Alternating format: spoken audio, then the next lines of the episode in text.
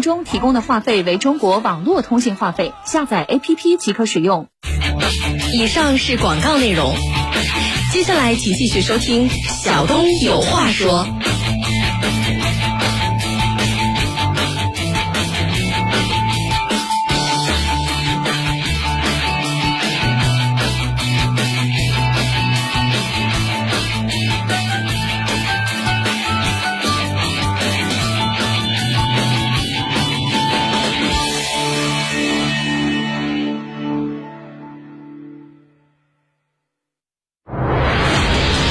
二零二零，有人白衣执甲奔赴防疫一线，有人居家防疫共担健康责任。面对疫情，我们是经历者，更是参与者。二零二一，战役尚未胜利，防护还需继续。江苏新闻广播提醒您：个人防护不能大意，戴口罩、勤洗手，出行保持一米安全距离，尽量减少外出访友聚会，不扎堆聚餐，不图一时热闹，主动配合相关检查，对人对己都负责。生命至上，坚守不易，众志成城，共同战役。您的理解配合是不可或缺的助力。事件、问题、话题，每时每刻都在上演，扑朔迷离，情绪、标签、争鸣，在每个角落里激荡，错综复杂。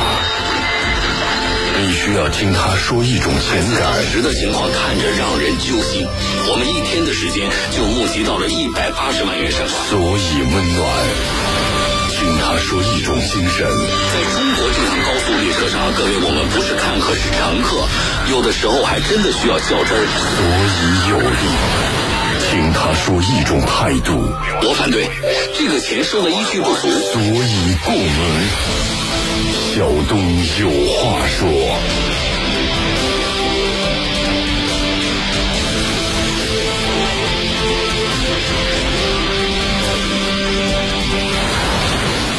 下午好，听众朋友，四点半，这里是江苏新闻广播小东有话说节目，欢迎各位收听，我是主持人小东。每天下午的四点半到六点钟这一个半小时啊，欢迎您锁定收听。节目开始呢，我们还是先来看听众朋友的问题。呃，有一位听众。我看一下啊，男士还是女士啊？男士啊，于先生，于先生，手机尾号是幺三五的啊。他呢给我发了一张这个电子曝光的照片，在一个路口。然后呢，他的问题说：“请问，红灯停止在斑马线上，后轮过了停止线算闯红灯吗？”他说：“我申诉了啊，镇江交警说呢是违章啊。”我就看了一下这个照片。嗯，他我先跟大家说，他最后确实是停在了斑马线上，啊，但是判定你是不是闯红灯，一个非常重要的前提是你开出停止线之前信号灯是什么状态，对不对，听众朋友？就是你你车开出停止线之前是红灯还是绿灯？那么从照片上来看呢，非常明显，你的车出停止线之前就已经是红灯了，你在红灯状态下。将整辆车开出了停止线，与你停在哪里已经，呃，关系不大了。你是停在了斑马线上，你还是停在了路口中央，这个关系已经不大了。照片啊，三张曝光的照片记录下来的是，在红灯的状态下，你把车从停止线里边开到了停止线的外边，这个过程说明什么？听众朋友，这个过程说明你的车辆。在红灯状态下产生了明显的位移，对不对？所以一个是红灯状态下，你由停止线内开到了停止线外，并且照片能够反映出明显的位移，就可判定闯红灯，啊，所以我觉得镇江交警的这个曝光和处罚没有问题，啊，那老问题来了，如果他是在绿灯状态下开出去的，开出去之后呢？然后他停在了斑马线上，这算违章吗？啊，是交通违法行为吗？当然是。我们听众朋友在这个事情上真正的纠结点在哪里呢？就是每一次我说这个事情，都会有人跟我抬杠啊。大家真正纠结的点，就是我的车辆停在了斑马线上，我停住了，我并没有在红灯的状态下开过整个的路口，进入到对面的车道。我没有完成这个过程，所以我这个就不能够算闯红灯吧？我这算不算越位停车或者其他违法行为？不对的，啊，不对的。我，咱们这两年来这个问题说过无数次了，结果上个月啊，就是二零二零年的十二月份，我记得我们当时在呃说到一个听众朋友的那个电子曝光的时候，又提了一嘴闯红灯，结果有个听众朋友给我发了一个抖音的那个，呃，就是一段小视频，啊。呃，那个视频里边，还是我不知道那是哪个地方的交警，或者说他他是不是交警，反正是一个女警官，啊，在里边在给大家讲解说我们在闯红灯的判罚的时候的依据是什么。啊，第一，啊，就是我不认同他讲的啊，说小东，那你还能比交警权威吗？我的消息从哪来的？就是我的这个说法从哪来的？我连线过省内几个城市，就包括镇江的这个听众朋友是镇江的，就包括镇江的交警。我们交警同志对于闯红灯的判罚，啊，各地的咱们省内几个城市的交警对于闯红灯的判罚，在节目里说的是一样的，标准是一样的，并且反复说了几次了，啊，所以我不知道，比如说是不是国内的哪个省份的哪个城市，他。在判罚闯红灯的时候，是以车辆是否驶进对向路口为标准。但是我可以负责任的告诉他，在江苏不是的，啊，在江苏不是的。所以你完全没有必要在这个问题上继续纠结。抖音上的，我再说一遍，抖音上的那些信息，你在接受的过程当中呢，啊，你自己也稍微的有一些判断和思考，啊，不是说他说的什么都是对的。所以啊，于先生的非常典型的闯红灯，哪怕你说我都停在了斑马线上，也要也算啊。这位听众朋友，呃，他的微信名叫 WTQ 啊，他说：“请问，驾驶证六年有效期已经过期了两个月了，去换证有没有罚款？没有罚款，啊，呃，去换证没有罚款。换证的这事儿呢，我们听众朋友平时问的比较多，是这样的，你大概记几个时间的节点？过期不到一年，那你他这就属于嘛？就说六年过期了两个月嘛，过期这还不到一年嘛？你可以正常换证，但是呢，过了。”有效期了，你就不能够继续开车了，啊，否则你这就相呃这个交通违法行为等同于无证驾驶嘛。所以这是第一个啊，不到一年不罚款的，你正常去换是可以的，但是不能开车。过期一年以上三年以内的，你的驾驶证会被注销。但是呢，注销怎么办呢？你可以通过考，就是重新考科目一，科目一过了之后，你可以重新的把你的驾驶证拿回来。这是一到三年的，过期三年以上的驾驶证作废，无法再换证了，啊，那怎么办？重考，啊，我还要驾驶证，那你就重新考，从科目一到科目四，啊，那么过期期间不得驾驶机动车，否则可以按无证驾驶来处罚。好了，来我们呃来接电话啊，有一位南京的听众赵先生给我们留言。啊，他说要通过，一定要通过我们节目感谢一下江南公交，是南京的啊，江南公交五十四路的驾驶员王师傅和吴师傅，啊，要感谢五十四路场站的工作人员，啊，那么什么情况？呃，我们请他说一说啊。前期呢，编辑大概跟我说了一下，说这个赵先生非常的，呃，这个感恩啊，一定要通过我们节目感谢一下这个情况。啊，来，我们把先把这个当事人电话接线。赵先生您好，你好，你好，你好。呃，我收到了您的这个信息，是说您父亲前段时间走失了，是吗？对对对对。当时什么情况？呃，父亲今年八十五了，是吧？住在老的下关附近，热河南路附近。所以呢，这个这个这个南路最近不是在修地铁嘛，嗯，对吧？所以那个公交车站嘛，他就搞不清楚了。嗯，他以前嘛，就是坐三十二路，他是环线，他走在上去，然后再坐着就回来了。嗯，因为现在那个车站临时修地铁都捅了很多车站，因为老人岁数大了，他倒不是说他有什么什么什么老年痴呆症，嗯，但但有时候他记忆不清了，嗯，对吧？嗯，然后坐那个车子，我也不知道他怎么上了五十四路了，因为五十四路是在中山码头的，我后来查了一下的。啊，最后那天嘛，我母亲说：“哎呀，你看看他早上七点钟出去了，到中午十二点多了还没回来。”嗯，所以我就报警了。对吧？因为咱都还早学。报警了，那你们是急坏了呀？对呀，嗯，这个情况，因为第一次遇到这个情况，对吧？以前没遇到过嘛。嗯。呃，报警啊，那个当时我在江宁，所以江宁的这个警务接了接了，接了以后嘛，然后也也帮我就是自行告诉我说，呃，你要到父母亲那个那个那个等于说公安局那个再转的呢，啊，因为啊他住在下关附近嘛，就转到有二板桥所啊那个警务平台，呃，然后二板桥所又帮我在周围的找，对吧？嗯。呃，那我想这个父亲他不可能说。在家门口啊，在家门口他肯定认识啊，对吧？嗯嗯。哎，后来我车长他到哪去了？因为他老习惯，因为他以前工作就在中央门啊，或者迈皋桥后门那一带。嗯。哎呀，现在这个老人啊，到了一定年龄啊，就是说，你能体会到他，他特别念旧，你知道吗？就是他记得最深刻的就是以前的那些事儿。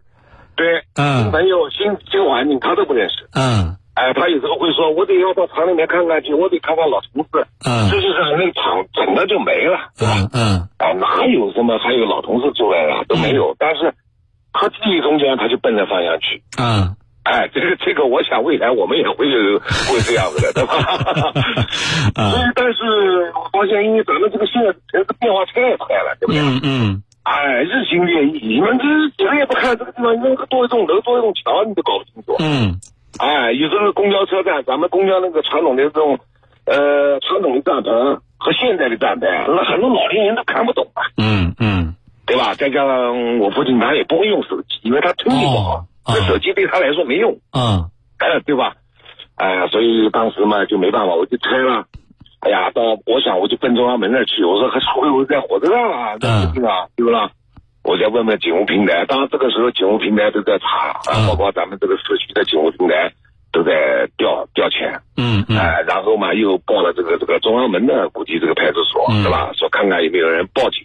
那什么时候有消息了？说人找到了？一直快到一点钟了，嗯，一点钟了，然后有个师傅电话，我还在中央门转了，懂吗？嗯，他说：“哎呀，他说这这个老人。”在他身上发现了他的电话，因为我们给他留了那个电话。是什么？你你你在老父亲的那个身上留着您的电话？哎，这当然了。写了个什么纸条？哎，留个纸条，他有一个什么医保卡、公交卡嘛，嗯就放到那个卡里面的。哦，哎，哎，你你不留不行啊，是吧？那是谁给您打的这个电话？那就是咱们五十这个这个这个这个万寿五十四路的万寿这个这个厂，就是公交厂公交厂。嗯，万寿村那个就五十四路那个公交场站的，哎，同志啊，应该是吴师傅吧，还是王师傅？嗯，然后打了，然后告诉我在哪，然后我就开车过去了。他当时在电话里跟您说，说您父亲在我这。对对对，他说哎呀，你父亲在我这儿，是吧？他他说，因为他在他身上发现他电话了嘛，是吧？他哎，因为有我的名字嘛，嗯嗯，哎，然后我说是我的父亲，这一颗心落地了啊。对，我说你别让他走啊。那您您赶到那个场站的时候，当时老父亲什么情况？他，你看看他们的领导啊、工人啊，在那房间里面，在估估计在陪他聊聊天吧。哦，哎呦，因为安抚他，他要走啊。嗯。他说他压他在那儿。嗯。哎，然后因为老父亲他问了家庭地址，他搞不清楚啊，因为咱们现在老年人，他只记得他老家。对对，他老家，他说我老家是哪的哪的，嗯，我说人家就糊涂了。实际上我们现在的小区各个地址，什么这个花园多少单多少栋，什么什么亲戚，那老年人哪记得啊？根本不记得了。你看懂吗？嗯。所以所以呢，我现在总也感觉到，就说咱们城市，因为我是搞城市设计的啊，嗯，也是搞规划设计的，我总感觉城市记忆确实很重要，确实很重要。嗯，就是我们的有些历史信息必须要移。嗯，该保留的要保留。我觉得您说的这个也特别好。那咱们去了那个五十四路厂站，见到父亲之后，这算放心了，对吧？而且，呃，工作人员们显然还把他照顾的挺好的。呃，书记、吴师傅、王师傅，还有很多的工人，嗯，他们驾驶员都陪他在聊天。嗯，啊，后来两个警察也到了。哦，两个警察，但我估计是不是他们那个车厂的人报的？两个警察，哎呀，那天我就问了，他他问他们是哪个所的了。啊，他们也。也也非常感谢他们，所以所以我觉得，呃，您也是一个呃很很知道感恩的人，所以这个事情一定要通过媒体宣扬一下。哎，一定要一定要一定要，因为说这是弘扬正气，包括咱们这个社会啊，嗯，因为未来咱们进入老龄化了，嗯，对吧？咱们这个城市未来，你无论多么的智能，嗯，实际上我已经都动了大数据了，你懂吧？嗯嗯。但是你动了大数据以后，嗯，但必须要有有时间搜索，你才能有大数据判断它了，对不对啊？嗯。你可能直接念头在这两上车，但是你还得要去找啊，它它会行走的。我觉得这个过程里边啊。越是越是这种呃这个大数据时代的发展，越是不能忽视了我们这些老年群体，不能丢下他们。感谢一下啊，这中间又有插曲了。嗯，我父亲十六号他又走失了，哎呀，嗯，在家歇了两天，他又坐车的，因为家里每个人，你说你怎么说你别出去，他说他出去转转弯，你不能不让不让出去。嗯，啊，他又坐公交车，又坐到哪去了？啊，我觉得这两次的事情倒是给你们家属提了醒了。对，我要感谢一下子咱们茅山路派出所的。嗯。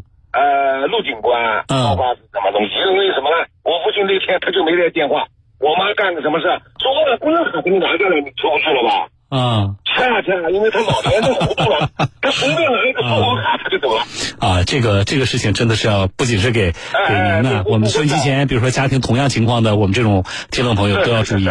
我们今天呢联系上了五十四路公交场站的这个同志们，啊，应该有那个我我来接听的就是当天应该您不知道见没见到那个王建国是王王师傅啊，是给您打电话的人吧？对对对，王师傅。来，我把他电话接进来。王师傅你好。喂。哎，你好，王师傅。哎，你好，你好，你好啊！我有个人呢，一定非得通过我们节目呢，想跟你说几句话。哦，啊，哎，那天我就是走失的那个老人的，我他儿子啊。呃，那天非常感谢你们，因为也是第一次遇到父亲这个这个走失。为什么呢？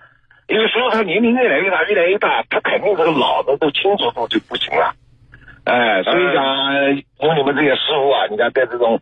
在这个这个这个这个这个这种情况下面，可以关照，非常感谢，包括吴师傅、王师傅，还有你们场站的书记，还有你们所有在场的咱们驾驶员，啊，呃，感谢你们，感谢你们，嗯，没有他们是我们要费大事了，哎，这个也是我们应该做的。这个平常啊，领导什么，这个领导上去公交公司领导啊，他帮我们学习啊，叫我们在路上面啊。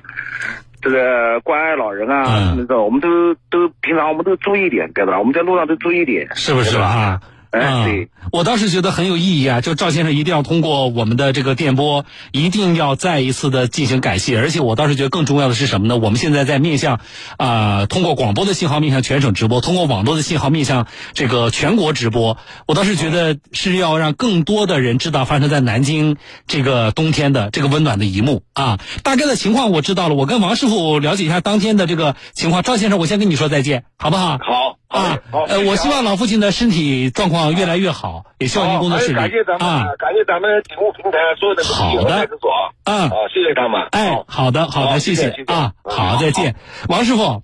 哎，对。哎，回头来我跟您了解一下。嗯，你这个老人家八十几岁了，坐车。这个刚才这个家属也说了，儿子也说了，说他其实也不是有那个阿尔兹海默症，就是老年痴呆，也不是的，就说稍微有点可能记忆力不太好。那么，嗯，怎么会引起你们的注意的呢？当时他是坐我们的一个五十四路下来的，啊，我我估计当时可能就迷路了。他是到哪？到了底站了。到了底站了。哦。我来在，我来我在底站里面。看到这个老人，他在我们单位里面，不是车站了，他走到我们单位里面来了。嗯，他说我看那个老人在在问另外一个驾驶员，问那个吴师傅。嗯，然后呢，吴师傅就把他搀到外面。嗯，指了那个另外五十四路车站就上车的地方。嗯，然后呢，我就跟他俩指着，我说在那边坐车，大概离我们站大概有二十米样子，是啊。啊，然后我就看那个老人，我感觉这个老人有的各种方面有的迟缓一样，对吧？嗯嗯。然后呢，他就他就在那个路上就拦了个私家车，嗯，见到车就拦，拦私家车呢，然后呢，他那个用老人卡刷给这个私家车看，我就跟那个我就跟那吴师傅看，我说老人好像不对劲，嗯，然后呢，我就把他搀过来，啊，我就我就问什么情况，他也说的就是前头不对马尾，说要什么到什么安徽寿县什么的，是吧？哦，我说不对嘛，我一看上面那个市民卡上面是南京市民卡，是吧？嗯嗯。我说你跟家人怎么联系啊？他他指了半天，他就指卡。嗯，我又我可能反应过来了，因为这个平常我们领导都关注我们要关爱老人啊，我就看我这这个卡里面肯定有东西，我我就把他卡拔掉。嗯，里面有纸条。就是就是刚才他儿子说的，留的他们子女的电话的纸条，是不是？哎，对对对，有纸条，我就有上面有有纸条，我就打，打了打了呢，打了第二个电话呢，可能打通了。啊。他以为我是警警察呢。啊。看他，他以为是警察。我说我是公交驾驶员，我发现一个老人，然后视频卡上不有他的名字吗？嗯。我就跟他说，哎呀，他非常激动，他像是我老父亲。啊。我说现在在五十四路公交总站，你来一下。啊。然后他讲你你一定到我帮忙看着，不准他走啊！我说好好好啊。然后呢，我就把这个带到我们这个休息室里面，嗯，然后就跟领导报告领导，然后我就端了一杯热水给他，我的面包给他吃，坐在那边。有，我们我们一家人一直在那边啊。我说你不要走，他说我要回家，他 他就说老要回家。我说千万不能走，我们这领导就是一直看着他，就不准他走。嗯，大概过了一会儿吧。估计大概过了有二十分钟，嗯，他儿子开车子来了，他幺幺零也来了啊。实际上这个是他儿子跟我讲，他说早晨就报警了，一直在报警。嗯嗯。然后老人来，然后他儿子来就把他接走了，对吧？就就是从头到尾就是这个情况啊。哎呀，我觉得这个过程啊，你从子女的角度说，一定是急坏了啊。咱们哎呀，我我我我看到儿子就是见到父亲时候，感觉到非常激动，就包括我感觉啊，感觉他的眼睛眼睛都有点湿润了，对吧？是不是？呃，头一回碰到这种事，一定是急坏了。而且他说八十五岁，啊，你说到这个年纪了，突然这个这个人就就就消失了。而且这个儿子也说了，可能有的时候啊，这个脑袋有点糊涂，啊，记忆力不太好了。你说这种时候在外面要发生点意外怎么办？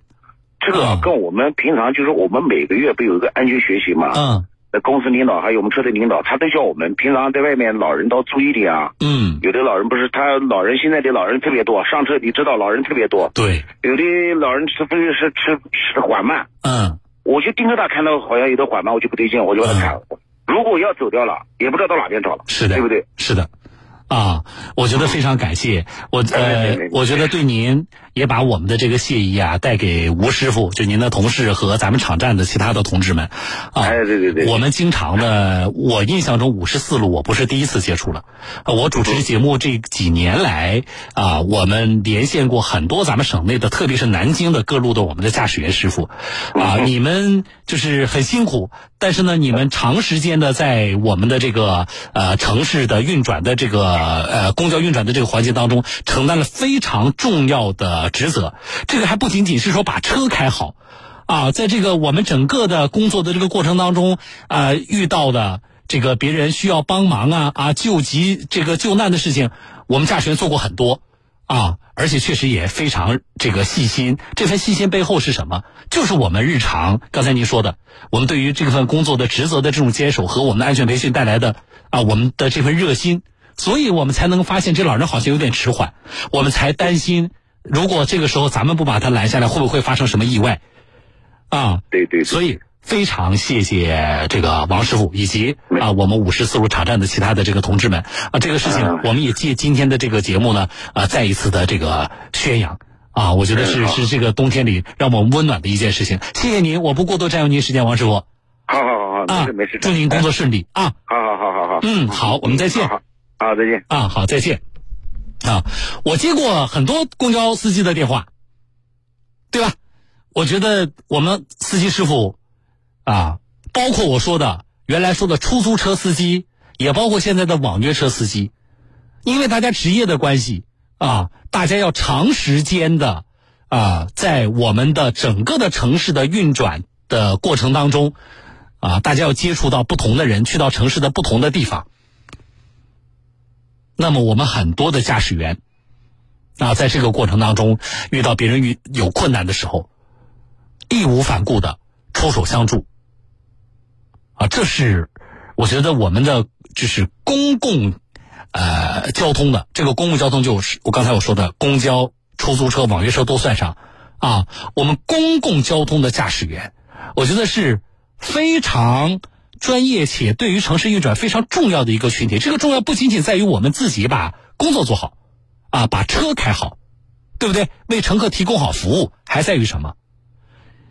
还在于，啊，我们体现了每座城市的精神文明的程度，城市的面貌，对吧？这个我们说，为什么我们对于比如说啊一些个别的极个别的啊呃驾驶员在工作过程当中的一些啊违规违法的表现，我们为什么深恶痛绝？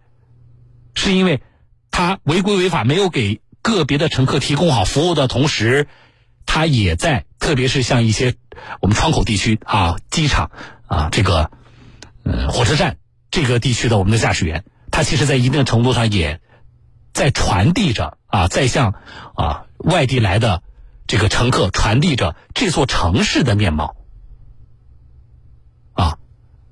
再有就是我们。在节目里表扬过很多位我们的驾驶员啊，捡到巨款，这个拾金不昧的主动归还的，对不对？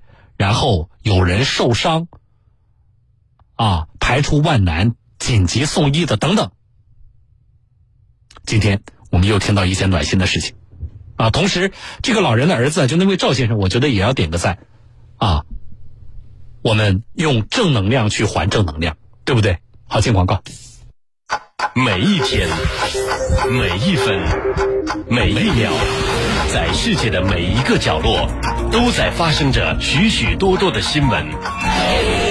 我们为您网罗天下大事，给您一道最新、最快、快、最全面的新闻资讯大餐，传递资讯，传扬正气，传承文明。江苏新闻广播 FM 九三七，光阴弹指过，初心最珍贵。鸿茅药需血亏，鸿茅药酒始创一七三九。加药品说明书或在药师指导下购买和使用。四零零六零零零幺九九，四零零六零零零幺九九。年货买什么，礼品定什么。江苏银行精选品质年货，新年货专场聚会来袭！用户除领券抽奖外，更可享苏银豆超值兑换，还等什么？登录江苏银行手机银行，快来把年味带回家！小时候，在爸爸辛苦工作后，给他倒上一杯药酒，是我最快乐的事儿。现在能多回家陪爸妈喝杯药酒，看着他们健康平安，就是最幸福的事儿。药酒养生，代代相传，温暖相伴。先生在康大药房携手鸿茅药酒，重磅开启药酒养生节，畅享药酒专属定制价，四瓶礼盒装只需七百九十九元。鸿茅药酒，品质如金，带爱回家。嘿嘿，天气凉了，门窗都关了。甲醛兄弟们，行动嘛！大大哥，是魔豆啊！您知道吗？室内板材甲醛释放时间可以持续长达十五到二十年，家具板材中的粘合胶、墙上的油漆，甚至有部分窗帘都有甲醛存在。装修十年内的房屋尤其引起重视，需要魔豆的长期陪伴。